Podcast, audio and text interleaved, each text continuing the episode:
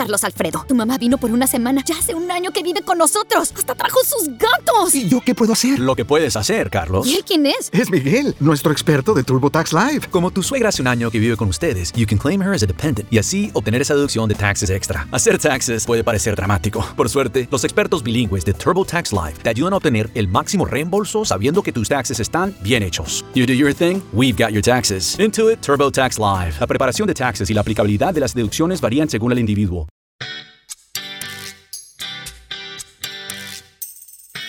Hola, soy Ceci Insinga, soy periodista y soy mamá de dos hijos. Este es el podcast de Mamá Glam. Bienvenidos. En el capítulo de hoy vamos a hablar de la alimentación y esa frase que nos preocupa a todas. Mi hijo no come y ahora ¿Qué hago? Decime si alguna vez no te pasó que tu hijo atraviesa un periodo donde solamente quería comer un alimento determinado o alimentos de un solo color o directamente no quería comer nada. Bueno, en el podcast de hoy nos vamos a preguntar qué cantidad de alimentos deben comer los chicos por día, cuál es la porción adecuada, qué podemos hacer nosotras como mamás cuando no hay caso, no quiere comer. De todo eso hablamos en el capítulo de hoy. ¿Qué hago? Mi hijo no come.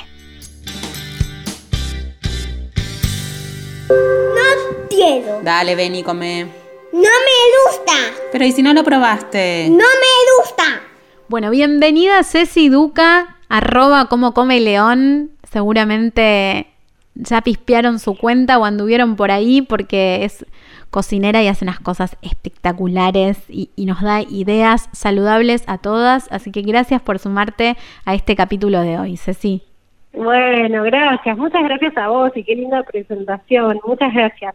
La verdad es que me encanta ser parte, formar tribus, seguir intercambiando. Así que muchas gracias. No, gracias a vos por sumarte. Y hoy vamos a hablar en este capítulo de la alimentación de los chicos y qué hacemos cuando nos empezamos a dar cuenta que no están comiendo todo lo que queremos o creemos que deben comer, em, cuando creemos que no les estamos dando comida saludable y entonces empezamos a intentar reeducarnos nosotros mismos en la alimentación para poder darles lo mejor a nuestros hijos. ¿Qué hacemos? ¿Cómo lo hacemos? Y, para eso tu cuenta es ideal. Bueno, muchísimas gracias. Mira, Ceci, creo que ya en la pregunta, mientras ibas, mientras ibas planteando la pregunta, viste cómo empiezan a aparecer ya las respuestas, ¿no? Eh, uno es esto de que, ¿qué es lo que creemos que está bien, qué es lo que creemos que es la cantidad ideal y qué es lo que deben comer y qué es realmente lo que el niño necesita comer? Eso es fundamental como padres muchas veces nos agarra como esa ansiedad de que coman de todo, sí, o que coman todo lo que les servimos también. Una costumbre muy que venimos arraigada más los que somos de familia tan, a los que somos de familias así numerosas donde nos sentamos a comer. Llenábamos el plato. y hay que comer todo. no nos permitían dejar ni un bocado. Yo me acuerdo sentarme en la mesa y que mi nono nos miraba y ya sabíamos que teníamos que comer todo, que no podía quedar nada.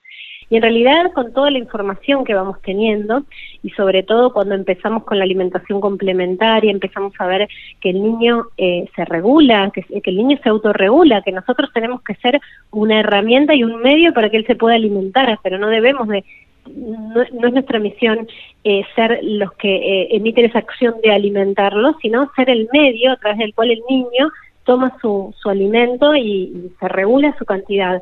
Obviamente que siempre hay casos, ¿no? De, niños que de repente a la hora de comer están acostumbrados a hacer otra cosa, como mirar pantalla y demás, y eso complica mucho más y hay que hacer una readaptación.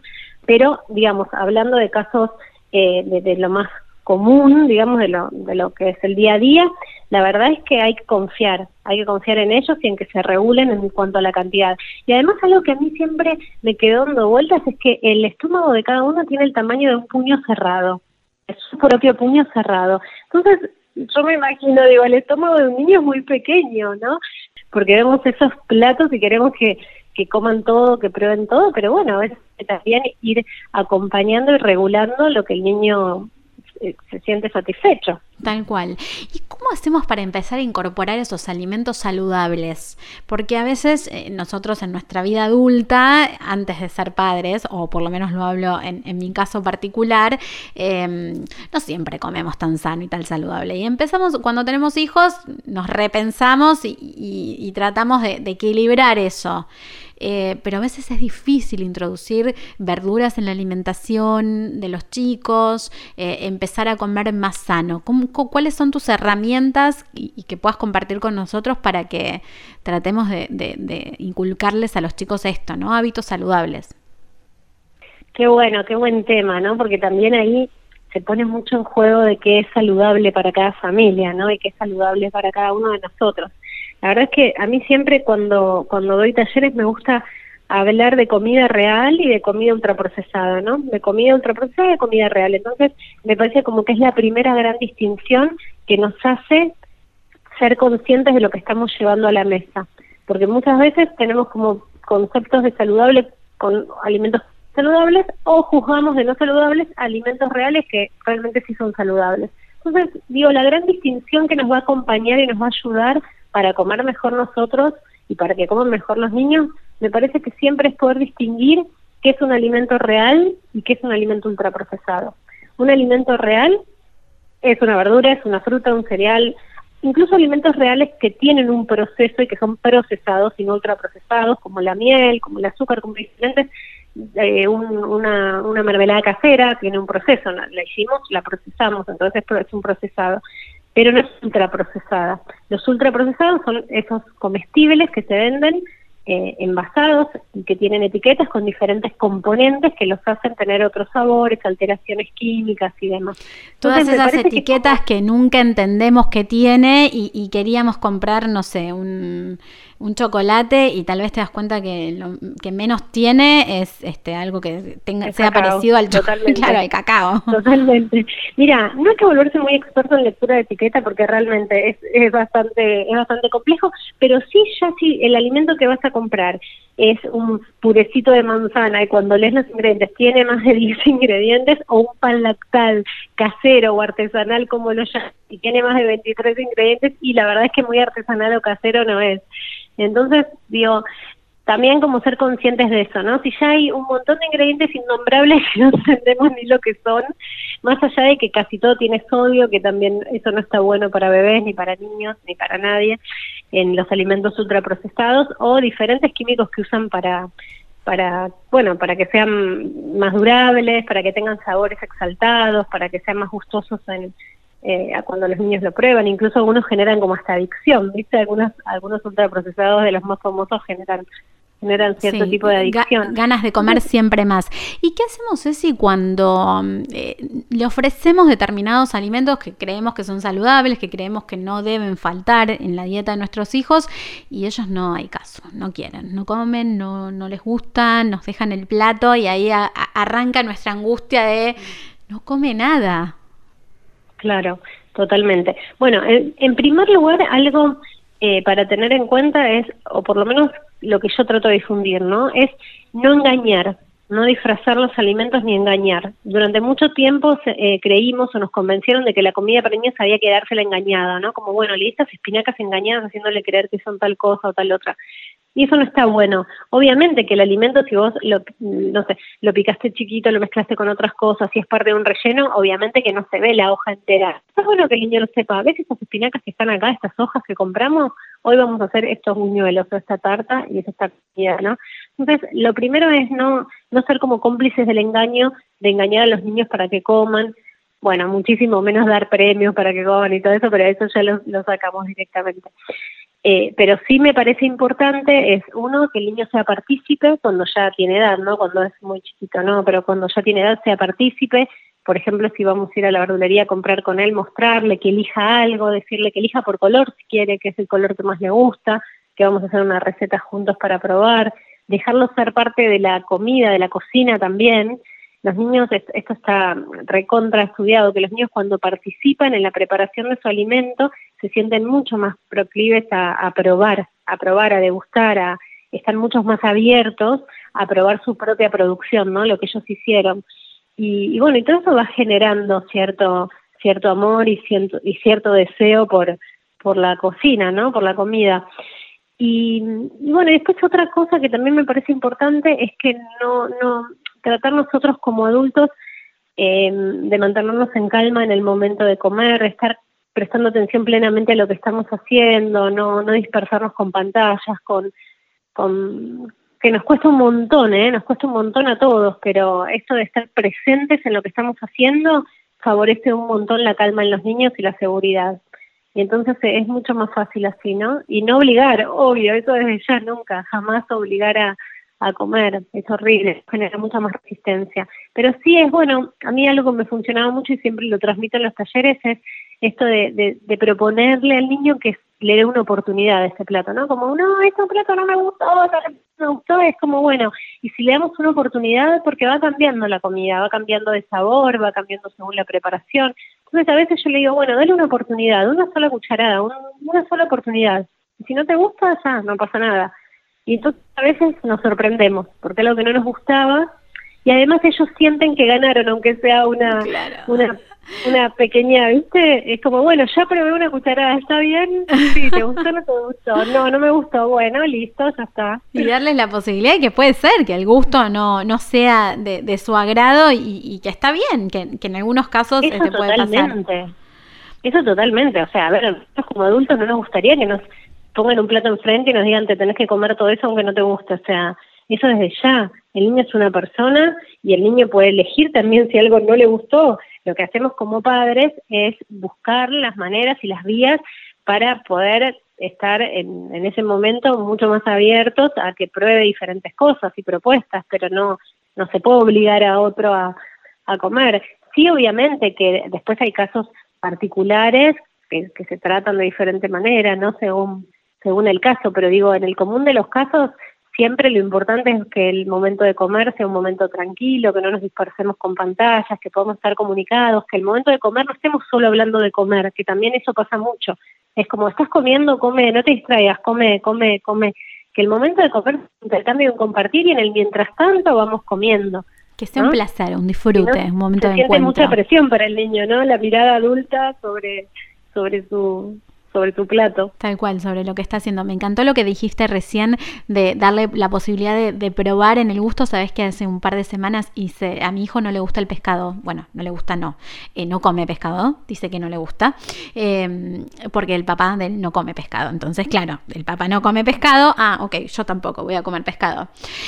Entonces, hace un par de semanas hice un pastel de pescado que me salió espectacular, no es porque lo haya hecho yo, me salió muy rico, eh, donde había puesto eh, queso, papa, bueno, perfecto. Lo pongo en la mesa y mi hijo más grande, Valentín, mamá, ¿qué es eso? Es un pastel, le dije, no dije que tenía, es un pastel.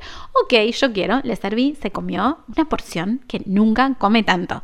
Cuando termina me dice, mamá, ¿qué era esto que estaba tan delicioso. Y yo tuve tres segundos de decir, le voy a decir que era pollo. Lo pensé en mis adentros, le voy a decir que es pollo porque... Y después dije, no, si ya se lo comió, le voy a decir la verdad. Y le dije, era pescado. Ah, ok, era pescado. Y ahí hizo como una pausa, razonó que a él no le gustaba el pescado, o creía. Es, muy rico el pescado, lo voy a empezar a comer. Listo, ya está, aplauso, dije yo. y ese momento que como madre viste decir eso, la gloria lo logré. Bueno, bienvenida Anaí Yupac, arroba más nutrición. Gracias por sumarte a este podcast. Bueno, sos nutricionista, tenés dos hijos y en tu cuenta de Instagram promoves la alimentación saludable, em, eliminar los procesados y de eso estamos hablando en este capítulo de hoy. Hablamos un poco de ¿Qué comida le podemos ofrecer a nuestros hijos? ¿Qué hacemos cuando ellos no quieren comer? Cuando nos dicen que no hay forma este, de, que coman la porción que les estamos dando en el plato y eso por supuesto que nos angustia muchísimo a los padres. ¿Qué hacemos? Eh, sí, la verdad es bastante angustiante para uno como, como padre y siempre está esta cuestión de eh, la cantidad, ¿no? O del mal comedor eh, en cuanto a, a cantidad se refiere Eh, y en realidad lo que vemos hoy en día es que eh, ellos tienen la capacidad de autorregularse y, y cuánto comen es potestad de ellos.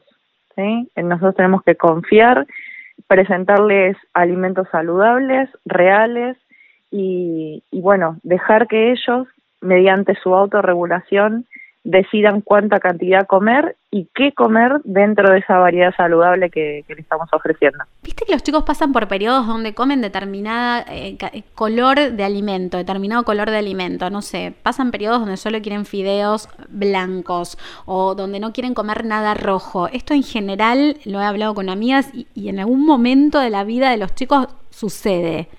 ¿Pasa por algo en especial? ¿Es por algo que no estamos haciendo bien los padres? O es algo que pasa? No, en primer lugar quiero llevar tranquilidad un poco a los padres. Eh, siempre está el, fantasma de la culpa, ¿no? Sentimos que todo es por, por culpa nuestra eh, y en realidad es algo característico, es una etapa eh, que en mayor o menor medida va a suceder, podemos trabajar preventivamente como para que esos momentos de selectividad no sean tan eh, tan cerrados y tan restrictivos, ¿no? Eh, pero es característico de, nosotros como especie, ¿no? con la especie humana, eh, y a partir del año aproximadamente, cuando ellos ya empiezan a caminar y se transforman en pequeños deambuladores, ¿no?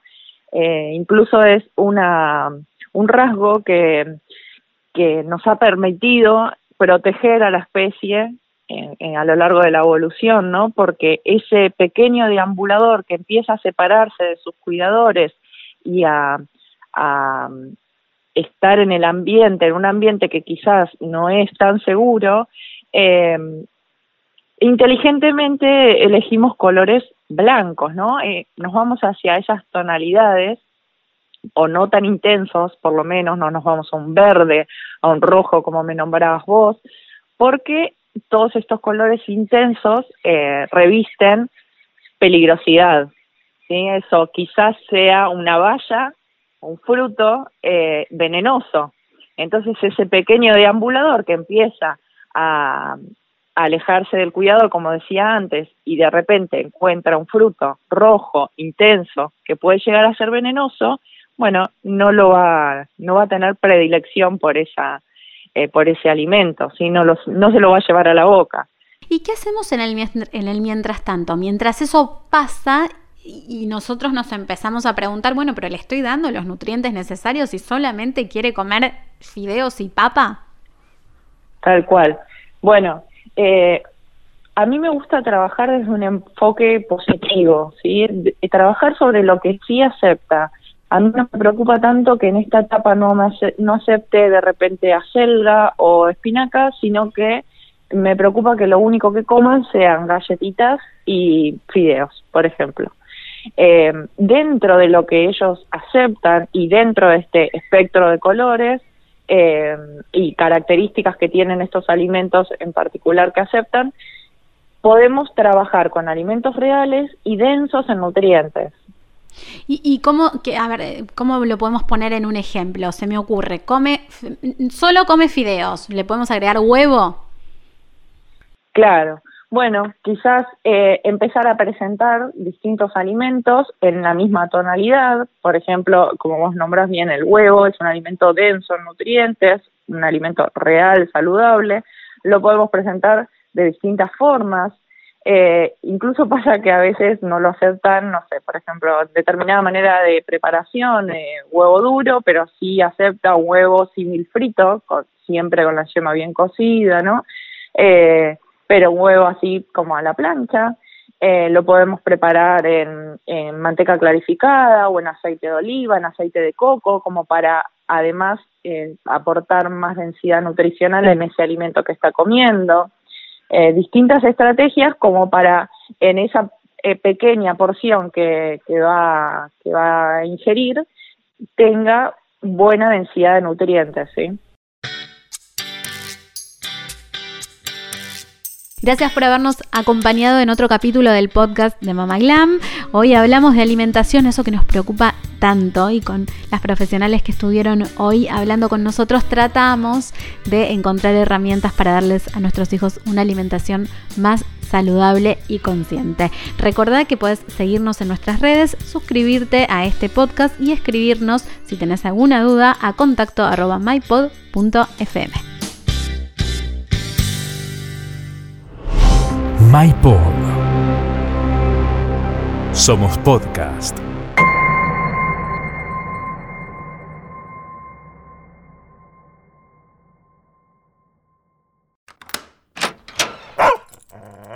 That time you got home from a week of double shifts and your dog didn't recognize you. Let's go. Hey, hey, it's me. Hey, it's me. Do you want a treat? You want a treat? Oh!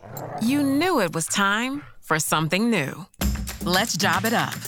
At CareerBuilder, you can find jobs with the work life balance and salary you want. Plus, build a resume and apply to multiple jobs in just one click. Start your search at CareerBuilder.com.